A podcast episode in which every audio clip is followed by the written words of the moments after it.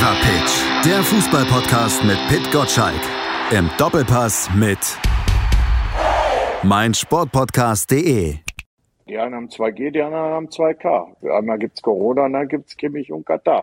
Das sagt der BVB-Stadionsprecher Norbert Dickel im Sprenger spricht Podcast Hashtag Media and Sports mit Blick auf das große Duell am Samstag zwischen Dortmund und Bayern. Und dieses Duell ist natürlich auch zentrales Thema heute hier im Fever Pitch Podcast. Und der hat nicht 2K, sondern hier gilt selbstverständlich 2G Plus und außerdem AG. Asmus und Gottschalk. Hallo Pitt. Asmus und Gottschalk, das ist äh, also das ist fantastisch. Wir sind eine AG. So habe ich das nie betrachtet.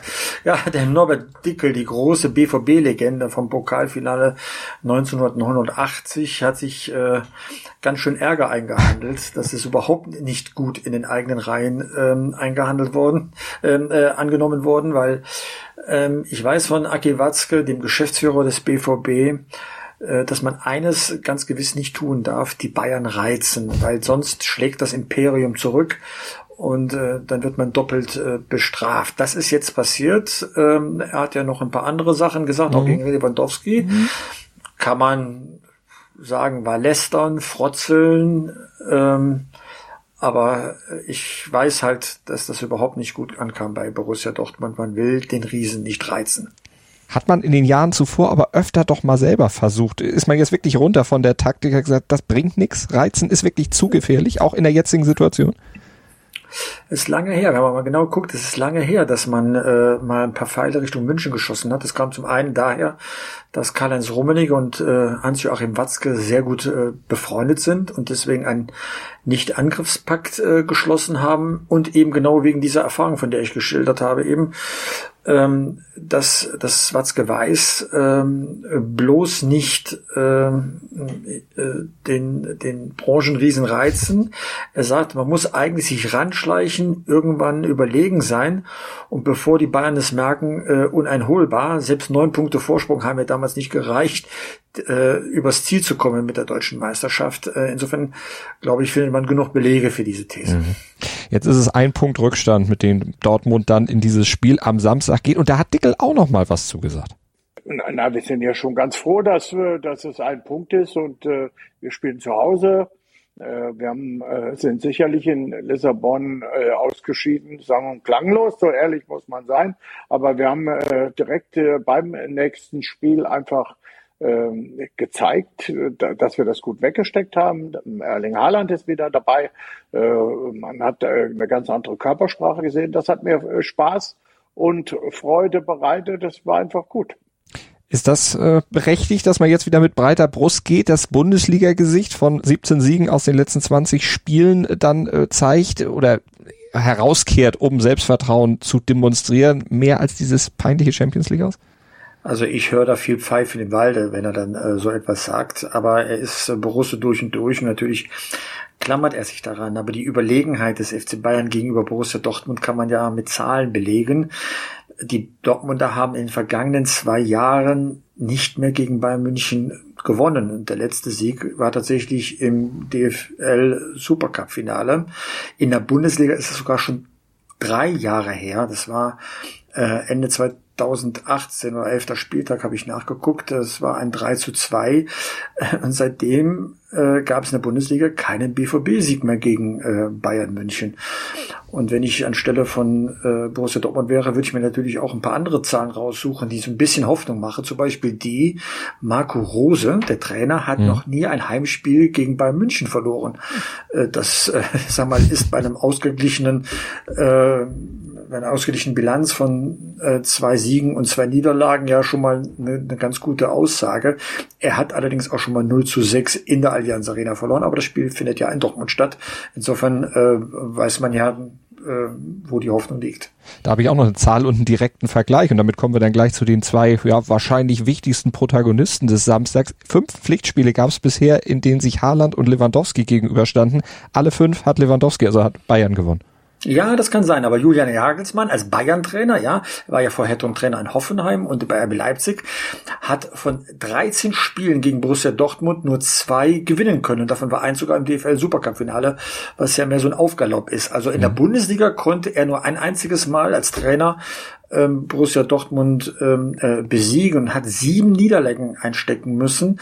Und wenn man dann ganz genau ist in der Bundesliga, hat er von 33 möglichen Punkten nur sieben geholt. Damit liegt der Punkteschnitt unter eins. Der hat noch nicht mal im Schnitt einen Punkt geholt bei 0,64 Punkteschnitt. Also du siehst, äh, man kann die Zahlen drehen und wenn man will, jeder, jede Seite kann sich das rauslesen, was sie möchte. Der ist gegen Dortmund noch schlechter als Taifun Korkuks Bilanz insgesamt. Aber äh, zu dem kommen wir später.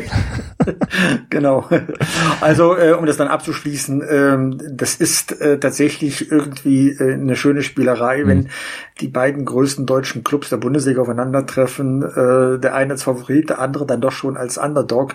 Äh, und trotzdem kann der Underdog äh, ja gewinnen, aber ehrlich gesagt, äh, es ist eine, eine wunderbare Spielerei und ich freue mich sehr auf den Samstagabend, wenn man weiß, wie es ausgeht. Auch wenn das Spiel natürlich unter dem Eindruck von Corona stattfindet, nicht mit der Stadionauslastung, die man sich ursprünglich dafür natürlich erhofft hatte.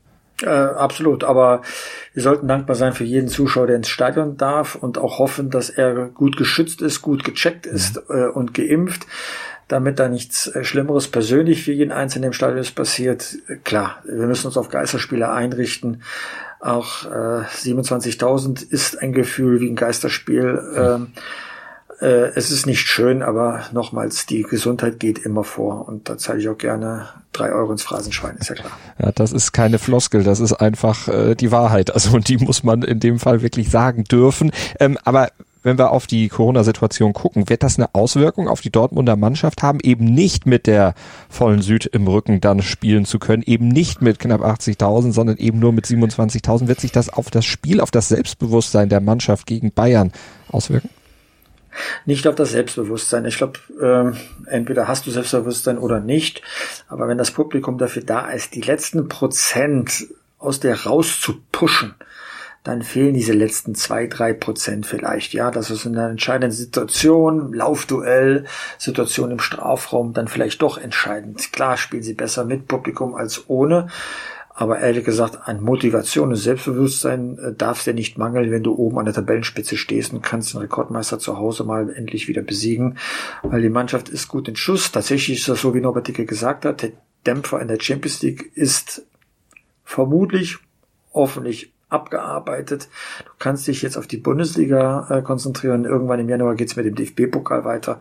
Also das sollte irgendwie Motivation genug sein, da jetzt mal die Schwächen in Bayern, Schwächen in Form der, der Personallage, Kimmich nicht dabei, äh, sollte man mal äh, auch auch ein Zeichen setzen. Mhm. Und ein Zeichen setzt ja bei Dortmund in der Regel, wenn einer ein Zeichen setzt, dann Erling Haaland.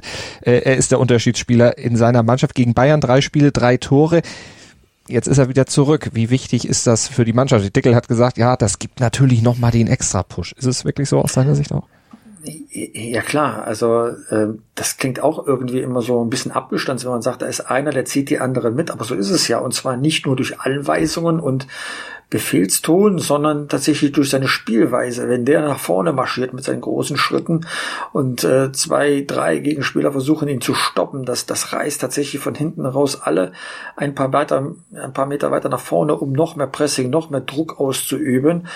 Äh, und, und dann kommt er an Bälle, wir erinnern uns das Tor in, in Wolfsburg, an Bälle ran mit dem Außenriss, gespreiztes Fuß, genau wie das Bundesliga-Logo von der DFL übrigens, ja, mhm.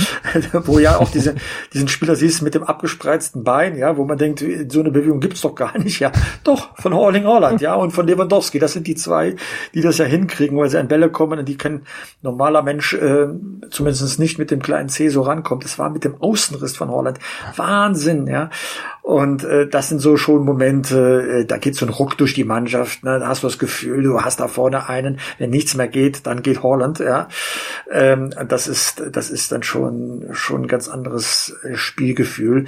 So wie die Bayern wissen, wenn wir nur Druck machen, irgendwann macht der Lewandowski sowieso sein Tor. Insofern bin ich gespannt, ob beide offensiv spielen oder ob sie beide so viel Respekt voreinander haben, dass sie eher abwartend sind und auf die entscheidenden Momente warten. Mhm. Ja, das sind ja die zwei Spielweisen, die dann möglich sind. Ja, Hurra oder Hab 8. Ähm, ich befürchte fast, dass es eher Hab 8 sein wird, weil die Bayern sind verunsichert. Äh, Goretzka ist angeschlagen, Kimmich fehlt, ähm, irgendwie viel durcheinander, gerade im Club von außen, weniger, weniger von innen. Also äh, ich bin eher gespannt darauf, wie die ähm, Bayern auftreten. Und wenn dort eine Schwäche sein sollte, was wir nicht wissen, ob äh, Borussia Dortmund dann bereit ist, äh, die dann auch auszunutzen. Insofern ist es ein hochspannendes Spiel ob eben mit Hurra oder Hab 8, spannend wird's auf jeden Fall. Wie erwartest du denn Lewandowski? Ist der noch enttäuscht, dass er den Ballon d'Or nicht gekriegt hat oder steckt der sowas weg und sagt, ach komm, dieses goldene Ding da von der, dieser kleinen Zeitung da auch nicht so wichtig? Naja, eine kleine Zeitung ist eine wichtige Zeitung, ja. ähm, äh, ich sag mal, das Gute in dieser Sache ist, er ist es schon gewohnt, dass die Franzosen offenbar nur zwei Fußballspieler kennen, ähm, Messi und Ronaldo. Äh, ich weiß nicht, wie sie damals auf Modric gekommen sind. Vielleicht haben die sich da, äh, die Journalisten aus ganzer Welt einfach nur verschrieben oder waren so begeistert aus dem WM-Finale 2018 oder aus dem WM-Turnier, muss man ja sagen. Finale war ja so lala ähm, dass sie, dass sie dann für ihn gestimmt haben, ja. Aber die, die zwei haben es halt seit 2008 ausgemacht äh, untereinander und ähm, ihn da mit so einem Trostpreis abzuspeisen ähm, und Messi nur weil er die Südamerika-Meisterschaft gewonnen hat, ja, äh, äh, nochmal aus wahrscheinlich aus Vermarktungsgründen äh, den siebten Titel hinterherzuwerfen. Also das ähm, ist schon komisch, aber wie gesagt, das Positive ist, äh, er hat damit gerechnen können und war mhm. darauf vorbereitet, weil er schon eine gewisse Erfahrung mit dieser Situation hat. Gerecht halte ich es nicht. Mein Kollege Jonas Noah war da ganz andere Meinung. Der sagt, äh, nein, der hat schon so viel geleistet, dass man zu dem Urteil kommen kann. Äh, kann sein, aber ich finde, äh, wenn man schon weiß, 2020 wurde kein Preis vergeben wegen Corona, dann kann man 2021 nicht isoliert betrachten. Dann hat man doch im Kopf, ehrlich gesagt, das Ergebnis aus zwei Jahren. Und dann weiß ich, dass Bayern mit Lewandowski äh, Barcelona zweimal gedemütigt hat. Wir erinnern uns an das hysterische 8 zu 2 voriges Jahr. Ähm, da, da fehlt mir echt die Fantasie, wie man auf Messi kommen kann, der als früherer Weltklasse-Spieler äh, da Spaziergänge bei Paris Saint-Germain unternimmt. Also mir ist das schleierhaft gerade, was ja. da was da abgeht und das kann ja nur mit äußeren Einwirkungen äh, sein. Ähm, ganz frei werden diese Journalisten in ihrer Entscheidung nicht gewesen sein.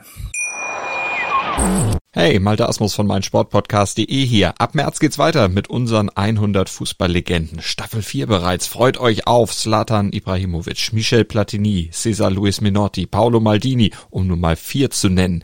Und bis wir mit der vierten Staffel kommen, hört doch einfach noch mal rein in die bisherigen drei Staffeln.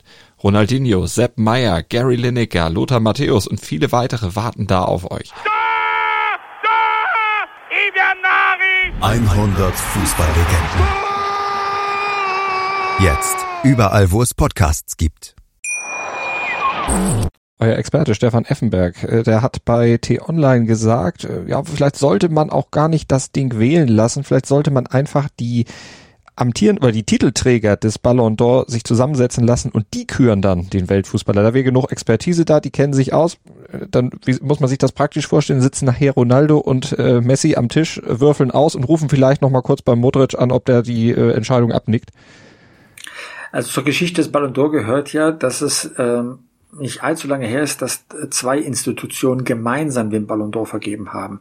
Einmal die FIFA und einmal eben die äh, Zeitschrift äh, France Football. Und äh, man hat genau aus diesem Grund irgendwann äh, sich wieder getrennt. Ähm, die FIFA kürt den eigenen Weltfußballer des Jahres und das ist ein Expertenurteil von ähm, Trainern ähm, und die eben mit Journalisten. Also wenn man jetzt die Journalisten nicht mehr wählen lässt, erstens ist die Sache der Journalisten, das selbst zu machen. Es ist eine journalistische Zeitschrift, da kann man nicht einfach nur die, die Ex-Gewinner nehmen. Dann wäre es ein ganz anderer Wettbewerb. Dann wäre auch dieser historische Verlauf nicht da. Mhm. Also ich finde, ich finde, ich kenne die Absicht von, von Stefan Effenberg und der Ansatz ist richtig. Nur das, was er meint, das gibt schon als Weltfußballer und äh, das, was die Zeitschrift macht, ist eben eine Journalistenkür. Und da muss man schon die Journalisten zu Wort kommen lassen. Die Sache ist die, äh, diese Journalisten aus aller Welt, vornehmlich aus Europa, aber nicht nur, die kennen die Bundesliga halt nicht so wenig. Ne? Wir müssen nur mal auf, auf uns selbst achten, mit welcher Hochnäsigkeit wir vielleicht die französische Liga betrachten im Vergleich zu Spanien oder England. Und so blicken die aus dem Ausland halt doch auf die Bundesliga mhm. zurück. Wir nehmen das natürlich nicht so wahr, weil für uns die Bundesliga das Größte ist. Das ist im Ausland aber nicht so so. Ja, man registriert, dass zwei wunderbare Fußballer bei uns sind, aber die größeren Spieler in der, in der Breite und vielleicht sogar in der Spitze spielen dann halt in, äh, in England. Und dann gibt's dann nochmal ein Star-Team in äh, Paris. Aber Italien hat gelitten und ohne Ronaldo und Messi ist die spanische Liga auch nur noch Durchschnitt aus meinen Augen, aus meiner Sicht. Äh, insofern äh, gucken dann auch die Journalisten genauso auf die Liga und bewerten die Leistung innerhalb der Liga. Die Bundesliga heißt dann, sag mal, ähm, etwas skeptischer oder mit weniger Aufmerksamkeit, wie auch immer, und, und sehen auch nicht, dass da ein fast fünf Jahrzehnte alter Rekord von Gerd Müller geknackt mhm. worden ist, äh, von Robert Lewandowski. Aus deutscher Sicht eine Riesenleistung, weil gab's noch nie. Im Ausland sagt man, so what zeigt ja auch die Tatsache, dass auch in der gesamten Wahl zum Ballon d'Or in den Top 30 kein einziger Deutscher dabei ist. Aber immerhin Haaland es ja geschafft hatte, als Bundesligaspieler da dann auch in diese Liste dann noch mit reinzurutschen. Vielleicht irgendwann dann auch mal in Sphären, wo Lewandowski aktuell schon steht. Aber da ist er eben so in der Außenwirkung eben noch genau. nicht. Und da gibt's auch, es gibt auch keinen Grund, einen deutschen Spieler da rein zu Stimmt. nominieren. Man muss hier nur auf die Europameisterschaft gucken. Da hat sich keiner in den Vordergrund gespielt. Dann gucken wir auf das letzte Turnier davor zurück. Das war die WM 2018.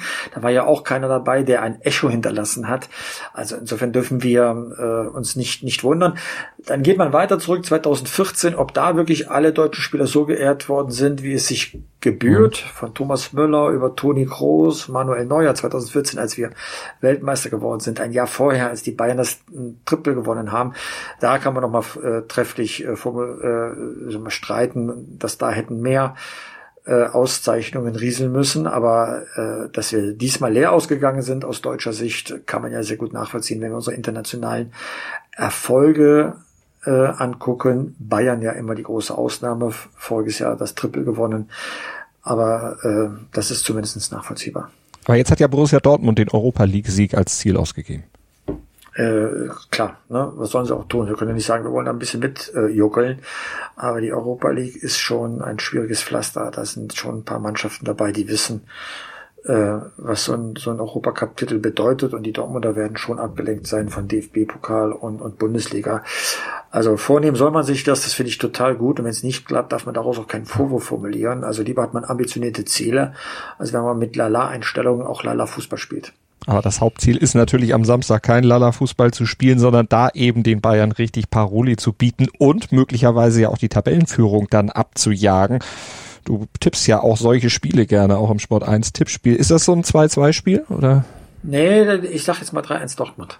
3-1 Dortmund. Also, dass die Bayern ja. auf jeden Fall ein Tor kassieren, da würde ich mitgehen. Dass sie sich aber so, das ist ja schon fast abschlachten. Gut, ich meine, das ist jetzt nicht Gladbach im Pokal. Also, da ging es ja dann noch ein bisschen höher zur Sache. Aber 3-1 meinst du wirklich? Ja, äh, Wahnsinn, ne? Denn vor allem ähm, in den letzten acht Spielen, also seit dem letzten Dortmund-Sieg gegen Bayern, haben die Dortmunder in acht Spielen nur sieben Tore erzielt. Das heißt im Schnitt noch nicht mal ein ganzes Tor pro Spiel. Mhm. Und niemals mehr als zwei. Und jetzt komme ich und sage da drei Tore schießen die Dortmunder. Ich muss verrückt sein. das lasse ich jetzt mal mehr oder weniger umkommentiert, nachdem du mir ja neulich schon ganz heiße Tipps für Topspiele äh, empfohlen hattest. Aber du, du, darfst, du darfst dich auf alles verlassen, nur nicht auf meine Bundesliga-Tipps. Also äh, ich, ich, ich bin ja ich bin ja mit olympischen Gedanken bei jedem Tippspiel dabei. Dabei sein ist alles. Äh, anders kann ich ja nicht erklären, warum ich überhaupt noch tippe. Äh, doch, ich, der, der interne Wettkampf mit Hadi Töne. Äh, ja, Hadi ist ja kein Gegner mehr. Hadi wird ausgetanzt und äh, äh, ich glaube, steht jetzt in den Wettbewerben 3 zu 1, hat schon Wettbewerbe abgeschenkt. Champions League, wenn ich es richtig gesehen habe, und, und DFB-Pokal. Also Hadi ist ja, ist ja, ist ja nur noch Sparingspartner. Ne? Manchmal tut's weh, aber es ist nicht wirklich gefährlich, was er da macht. Und du kritisierst Norbert Dickel für seinen Trash-Talk. Ich, ja kein Trash-Talk. Ich, ich, ich feiere Norbert Dickel. Nein, ich feiere Norbert Dickel, dass also, er so sich aus dem Fenster gelehnt hat. Äh, der Verein, sein eigener Verein, weiß ich intern, ist nicht glücklich darüber. Ich bin doch Journalist. Ich bin doch froh, wenn dann Norbert Dickel mal aus der Deckung kommt und, wenn du so willst, äh, auch mal über die Stränge schlägt. Ich, ich bin doch, ich, ich bin doch der Erste, der es dann wieder veröffentlicht, was er beim Kollegen Sprenger gesagt hat. Also, also das kannst du mir nicht vorwerfen. Ich würde ja nicht sagen, Hammer, bist du, bist du dir sicher, dass du das gesagt hast? Und das ist doch nicht so gut für dich, ne? Nein, mehr davon, Norby. Norby nach vorne, komm, schieß ein Tor. Und im Vergleich zu seinem Kommentar im Netradio war das ja auch noch harmlos. Ja, da kann der also, ganz anders. Äh, Norbert ist Borusse durch und durch. Ich liebe diesen Kerl. Er tut auch jenseits des Platzes so viel Gutes oder mit, mit der Gofus, ne, Golfspieler, Fußballspieler. Das ist wirklich auch, was er, was er für die, für die Menschen, die, denen es nicht so gut geht, was er da alles macht.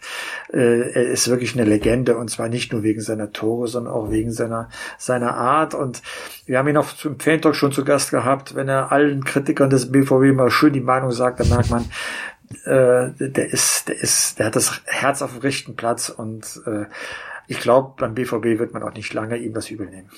Das kann ich mir auch nicht vorstellen. Und äh, nach dem Spiel sieht man es dann vielleicht sowieso wieder ganz anders. Wenn dein Tipp wahr wird, dann äh, werden eher die Bayern was zu jammern haben und zu meckern haben. Aber das werden wir am Samstag dann natürlich sehen, dieses Topspiel 18.30. Das wird wirklich mal dem Begriff Topspiel gerecht. Aber am Wochenende ist natürlich noch ein anderer Brennpunkt sehr interessant, Hertha, nämlich zu Gast beim VfB Stuttgart mit neuem Trainer Taifun Korkut. Jetzt könnte man böse sagen, jetzt kommt noch ein Übergangstrainer, obwohl Freddy Bobic ja eigentlich für Kontinuität bei Hertha sorgen wollte. Naja, er ist ein äh, Übergangstrainer aus zwei Gründen. Zum einen hat er nur einen Vertrag bis Saisonende ja, ich vermute mal, da wird eine kleine Option äh, dabei sein und wenn er richtig einschlägt, wird man auch mit ihm äh, verlängern. Aber der andere Grund ist, er hat es ja nie wirklich sonderlich lange bei einem Verein ausgehalten. Da mhm. war immer etwas, was äh, das ihn alle nett fanden, alle auch gut fanden, weil er Fußball fachlich drauf hat, ja. Aber so richtig in Schwung gebracht hat er seine Mannschaften äh, nicht auf Dauer. Das muss man mal so sagen. Und er hatte wirklich große Chancen dabei. Ich erinnere nur an die Zeit äh, bei Bayer Leverkusen. Ich meine, äh, da ist er mit großem Lorbeer begrüßt worden von Rudi Völler und am Ende ist er, ist er doch äh, relativ schnell wieder von dann gezogen. Ich war echt überrascht. Ich wäre nicht auf ihn gekommen bei Hertha BSC. Ich habe immer vermutet, dass ähm, Freddy Bobic eine große Lösung äh, im Auge hat, aber er vertraut ihm. Äh, da aus der Stuttgarter Zeit kennt man sich auch. Mhm. Ähm, also ich bin mal gespannt, ob er das äh, Ruder da äh, rumreißen kann. Hertha steht nicht gut in der Bundesliga da, gerade auf Platz 14 und nur, immerhin, aber doch nur fünf Punkte vom, Relegat vom, vom Abstiegsplatz entfernt, ein Punkt nur vom Relegationsplatz äh, FC Augsburg. Ähm, also die Situation ist schon kritisch. Wenn sogar der VfB Bochum als Aufsteiger zwei Punkte vor dir liegt, hast du eine Menge falsch gemacht bei Hertha BSC. Und eben nicht nur Trainer Paul Dardai, sondern eben auch äh, noch eine Etage höher, denn die Personalpolitik vor Saisonbeginn, also viele Abgänge und dann nicht das passende Personal geholt, um eben diese Abgänge dann auszugleichen. Passender Mittelstürmer zum Beispiel oder jemand, der über die Flügel mal kommen kann. Das ist ja was, was bei Hertha sehr vermisst wird hätte der Mannschaft auch ganz gut getan und dann vielleicht auch Dardais äh, Amtszeit verlängert oder ist da noch mehr im Argen? Also äh, ein Verein, der diese Ansprüche hat, muss doch das Ziel erstmal haben, mehr als ein Tor pro Spieltag zu erzielen. Ähm, Hertha hat es genau das geschafft, 13 Spieltage, 13 Tore, gleichzeitig aber 27 kassiert. Das heißt, pro Spieltag zwei Tore kassiert. Ähm, das heißt, im Schnitt geht jedes Spiel 1 zu 2 aus, jetzt rein rechnerisch betrachtet. Ja, das ist für einen Verein mit diesen Ansprüchen einfach desolat. Das kann man auch nicht anders sagen. Von den letzten fünf Spielen der Bundesliga nur eins gewonnen. Ähm, es gibt halt Gründe, warum da da gehen musste. Fußball scheiße, Resultate scheiße, Zwischenbilanz scheiße. Also äh, da war ja so ein Wechsel überfällig. Nur, dass die Wahl auf Korkut fiel, das war das Überraschende. Vielleicht hat man einen gesucht, der das ein bisschen nach den Höhenflügen noch mehr konsolidiert. Ich habe einiges gedacht, dass das Dardai schon gewesen sein soll, mhm. der zu den äh, sagen wir, Grundtugenden des Fußballs äh, zurückleiten soll. Ähm, jetzt kommt Korkut. Ähm, ich bin mal gespannt, ob er bei diesem Kader überhaupt Akzente setzen kann. Also das ist wirklich ein spannendes Feld, Hertha bis C äh, weiterhin. Und ich kann auch da nur auf, auf Union verweisen. Die sind jetzt Sechster und damit auf einem äh, Platz, der das fürs äh, europäische Geschäft wieder wieder äh, berechtigen würde. Sie liegen vor dem VW Wolfsburg, vor RB Leipzig. Man sieht, man kann auch mit kleinem Beutel und kleinem Stadion, aber mit großem Herzen eine Menge in der Bundesliga erreichen. Und Hertha kann nur von Union Berlin lernen. Union könnte mit einem Sieg gegen RB Leipzig zumindest über Nacht oder bis Sonntag dann sogar auf den Champions League Plätzen stehen. Ja, stell dir das mal vor. Da, da müsste sogar Union plötzlich sagen, hm, die Rolle des Underdogs können wir so nicht mehr annehmen. Ist doch, ist doch unfassbar, oder? Ja, also die Bundesliga. Ja schon Freiburger Verhältnisse in Berlin.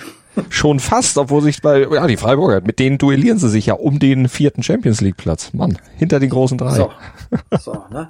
Aber was ich noch erstaunlicher finde, wie sich Hoffenheim da so reingeschlichen ja. hat. Ne? Hoffenheim ist Vierter. Äh, Fünfter, Entschuldigung, Fünfter. Ja. Freiburg ist Vierter. Äh, aber ne, Sebastian Hoeneß, wir hatten ja vergangenen Sonntag äh, Dieter Hoeneß zu Gast im Doppelpass. Ich hatte Gelegenheit, äh, mit ihm auch in der Garderobe mal ein bisschen zu reden. Und er hat auch gesprochen, wie er immer hin und her gerissen ist. Einerseits äh, ins Stadion zu fahren zum FC Bayern oder doch lieber zu Hause zu bleiben, um am Fernsehen TSG Hoffenheim zu sehen. Er hat sich für TSG Hoffenheim für seinen Sohn entschieden, der da an der Trainerbank steht die absolut richtige Entscheidung, würde ich mal sagen, als Vater. Ich hätte es wahrscheinlich genauso gemacht, wenn ich in der Situation gewesen wäre. Äh, ja, und von daher, er ist im Moment ja auch bestätigt worden. Zwei Siege gegen Leipzig und dann ja auch in der letzten Woche, du hast es eben gesagt, gegen Fürth, dieses Schützenfest. 6 zu 3. Wo erwartest du denn an diesem Wochenende ein Schützenfest? Puh, ähm, wenn ich jetzt da mal so da rumschaue, dann erwarte ich jetzt, ehrlich gesagt, allenfalls in Leverkusen ein Schützenfest. Die spielen zu Hause gegen Fürth. Leverkusen ist gut drauf und der Rudi Völler ist zu Gast im äh, Doppelpass und er wird seinen Jungs schon sagen, Leute, macht's mir bitte ein bisschen einfacher am Sonntagmorgen, wenn ich da im Doppelpass sitze und gefragt wäre, ob ich äh, der zweite Beinjäger hinter Borussia Dortmund bin. Also, nein, im Ernst, äh, das wird ein schönes 5 zu 0 werden. Und damit die zwölfte Niederlage in Folge für Kräuter Fürth. Die prognostizierst du hier schon mal, sind gespannt, werden wir natürlich verfolgen. Am Wochenende übrigens hat mit der Bundesliga nichts zu nee, tun. Das Schöne, ist, das Schöne ist ja, also, ich, ich, ich, ja. warum bin ich denn heute so mutig? Es wird der letzte Podcast ah, mit mir ja. in diesem Jahr sein, weil ich tatsächlich jetzt ein paar Tage frei mache und Alex Steudel mich vertreten wird, ja. Dann könnt ihr zwar lästern, aber ich muss ja. nicht Rede und Antwort stehen, weil im kommenden Jahr, wenn ich wieder an der ersten Januarwoche bei dir am Mikrofon bin, mhm. äh, interessiert es keinen mehr, was ich im alten Jahr gesagt habe. Insofern darf ich mich jetzt mal aus dem Fenster lehnen. Das ist doch so eine sehr komfortable Situation. Ne? Es gibt bestimmt die ein oder andere Geschichte, die man trotzdem dann auch im neuen Jahr noch gegen dich verwenden könnte. Sei versichert, ich habe mir alles notiert. Ja, das Schlimme ist ja, du hast tatsächlich ein Elefantengedächtnis. Du merkst dir die Dinge noch und die, die du nicht merkst, schreibst du dir auf. ähm, ich ich habe geahnt, dass du ein Halunke bist. so ist es. Also immer auf der Hut sein, wenn du mit mir podcastest. Aber ich wollte dich zu einer Sache noch fragen, die mit der Bundesliga nichts zu tun hat, aber mit, ja, vielleicht einer großen Trainerlösung, die auch in Deutschland durchaus nochmal irgendwo gepasst hätte, jetzt aber im Ausland ist bei Manchester United, nämlich Ralf Rangnick. Rangnick und Ronaldo, passt das? Keine Ahnung, ob das passt. Also er in der Bundesliga hat Ralf Rangnick mal bewiesen, dass er mit einem Weltstar umgehen kann. Damals Raoul bei, bei Schalke 04. Aber zu Ralf Rangnick gehört auch, Schalke war auch der größte Verein, den er in seiner Karriere bisher trainiert hat. Die ganz mhm. Großen sind ihm, also die mit ganzen internationalem Flair sind ihm verwehrt geblieben. Jetzt hat er so einen Verein bekommen. Er hat sich und das habe ich in den Gesprächen mit ihm immer rausgehört, äh, perfekt mit dem englischen Fußball befasst, viele Ideen entwickelt und er ist ein Konzeptionist. Das habe ich schon vor 20 Jahren, wenn ich in Fernsehsendungen mit ihm war, äh, nicht ganz 20 Jahren, äh, schon gesagt, das ist keiner für die schnelle Nummer, sondern das ist einer, der etwas von, äh, von Grund auf entwickelt, aufbaut und die Früchte einfängt. Und zwar fast garantiert, weil das hat er wirklich praktisch überall gemacht, wo er äh, äh, engagiert war. Ähm, deswegen finde ich diesen Vertrag gerade ulkig, den er beschlossen hat bei mhm. Manchester United. Er hat ja nur einen Trainervertrag bis zum Ende der Saison. Man erwartet also von ihm kurzfristige Erfolge, dass er Dinge wieder gerade rückt. Auch Ronaldo und seine Spielweise, er war jetzt zuletzt auf der Bank. Und dann hat er einen Beratervertrag. Und die Kollegen von Bill spekulieren ja, dass er einen Beratervertrag nur hat, um Talente aus der Bundesliga, da sind wir wieder bei der Alling Holland, zu Manchester United zu locken. Er hat ja ein weltweites Netzwerk, dadurch, dass er auch als Worldwide Chief Inspector, weiß der Teufel, bei Red Bull beschäftigt war. Ja, mhm. er hat auch den besonderen Blick für die Talente. Er hat viele Trainer auch geprägt. Ja, ähm, aber die Konstellation kurzfristig Trainer und dann Beratervertrag ist schon ein merkwürdiger äh, äh, Aufschlag für ihn. Ähm, und deswegen darf man gespannt sein, ob da seine Stärken tatsächlich zur Geltung kommen. Aber offenbar war das jetzt ein Engagement, wo er nicht Nein sagen konnte. Manchester United ist einer der weltweit bekanntesten Vereine. Da kannst du nicht sein, äh, Nein sein, wenn das Theater der Träume dich ruft. Und äh, er ist jetzt in England, das mit der Arbeitserlaubnis geht auch noch rechtzeitig klar. Mhm. Er wird am Wochenende vorgestellt. Äh, insofern äh, ist ein schönes Experiment. Ich glaube, man ist schon äh, in England beeindruckt, was die deutschen Trainer dort leisten. Jürgen Klopp beim FC Liverpool, Thomas Tuchel beim FC Chelsea, beide haben schon die Champions League für, für ihren Verein äh, gewonnen und das innerhalb von vergleichsweise kurzer Zeit. Ähm, nun ist Ralf Rangnick schon 63, das macht ihn weise und deswegen, äh, auch diese Stimme hat man schon gehört, kommt der Alex Ferguson als äh, Elder Statesman schon sehr nah. Aber ob das dann kurzfristig schon äh, Erfolge einbringt, die Mannschaft ist ja top. Wir erinnern uns an Jaden Sancho, der da inzwischen spielt, mhm. oder zugucken darf in dem Fall. Er hat ja, er war ja zu oft Reservist. Also ich bin schon gespannt, was er daraus macht, dass der Mann äh, aus einem Fußballclub äh, ein Juwel formen kann. Das hat er oft genug bei kleineren Vereinen der Bundesliga bewiesen. Aber jetzt ist es mal die internationale Bühne. Ähm, das ist nochmal eine andere Herausforderung. Was er gut mitbringt, ist, er spricht exzellentes Englisch. Ich habe mir Ausschnitte angeguckt auf der Bühne, auch Fußball-spezifisches Vokabular, geht ihm leicht von der Zunge. Insofern äh, gibt es auch keine Sprachbarriere oder so. Äh, er wird den Leuten schon klar machen, was er will. Man muss mal gucken, ob sie ihm folgen, weil er kommt halt nicht äh, mit dem Champions League im Rücken dann äh, mhm. zu seinem Arbeitgeber, wo jeder sagt, okay, er weiß, wie wir Europapokal gewinnen können, sondern ähm, er war noch nicht mal deutscher Meister geworden. Ja, er ist ein Konzepttrainer. Ähm, dann so einer Truppe ohne ohne Trophäen zu stehen, macht's nicht einfacher, weil Ronaldo äh, hat ja nun, macht ja nun kein Geheimnis in seinen Social Media Kanälen, dass er ein paar Sachen gewonnen hat und dass er schon weiß, wie der Hase läuft. Und ähm, mal gucken, ob Rangig es schafft, ihm zu zeigen, wie er laufen soll. Wir sind gespannt. Sonntag nach dem Doppelpass gibt's dann eben auch dieses Spiel zu sehen im, beim Anbieter eures Vertrauens. Sagen wir jetzt nicht, wer es ist, findet ihr selber raus, aber da könnt ihr dann gucken, das Debüt von ja, Rangnick sagen, gegen Crystal Palace. Es ist bei Sky. Okay, schon, dann sagen wir das. Bei, nein, um Gottes Willen. Also ich mache ja auch immer TV-Tipps äh, in meinem äh, Newsletter und da stehen neben den Sachen von, von Sport 1 Topspiel beispielsweise St. Pauli gegen Schalke am Samstagabend, 20.30 Uhr auf unserem Sender. Da stehen aber genauso drin die Sachen, die am Samstag bei Sky aus der Bundesliga gezeigt werden, die Dinge, die bei The Zone mhm. am Freitag und Sonntag gezeigt werden. Und wenn du jetzt hier mal den Hinweis geben willst, dass Manchester äh, United bei Sky zu sehen ist, ist das völlig in Ordnung. Ich gucke mir dort auch viele Spiele an. Insofern keine falsche Scheu, Malte. Dann machen wir das so und ansonsten habt ihr ja den Fever Pitch Newsletter eben schon von Pitt angepriesen bekommen montags bis freitags 6.10 Uhr, wenn ihr ihn abonniert habt unter newsletter.pitgottschalk.de. Und Pitt verabschiedet sich jetzt in den wohlverdienten Urlaub. Ich mache mit Alex Steudel nächste Woche den Podcast am Donnerstag und ansonsten bleibt alles beim Alten. Nur Pitt ist nicht da. Du wirst uns sehr fehlen, Pitt, aber du kommst ja wieder im neuen Jahr.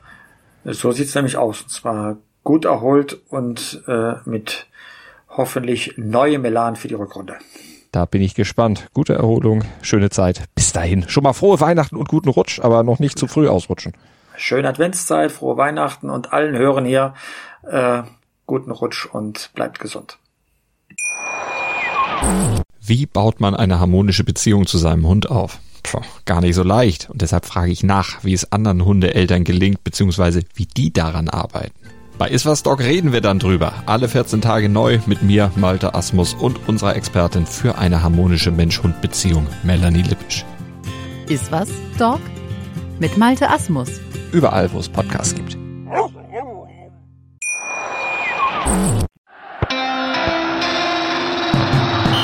Fever Pitch, der Fußballpodcast mit Pit Gottschalk. Im Doppelpass mit meinsportpodcast.de.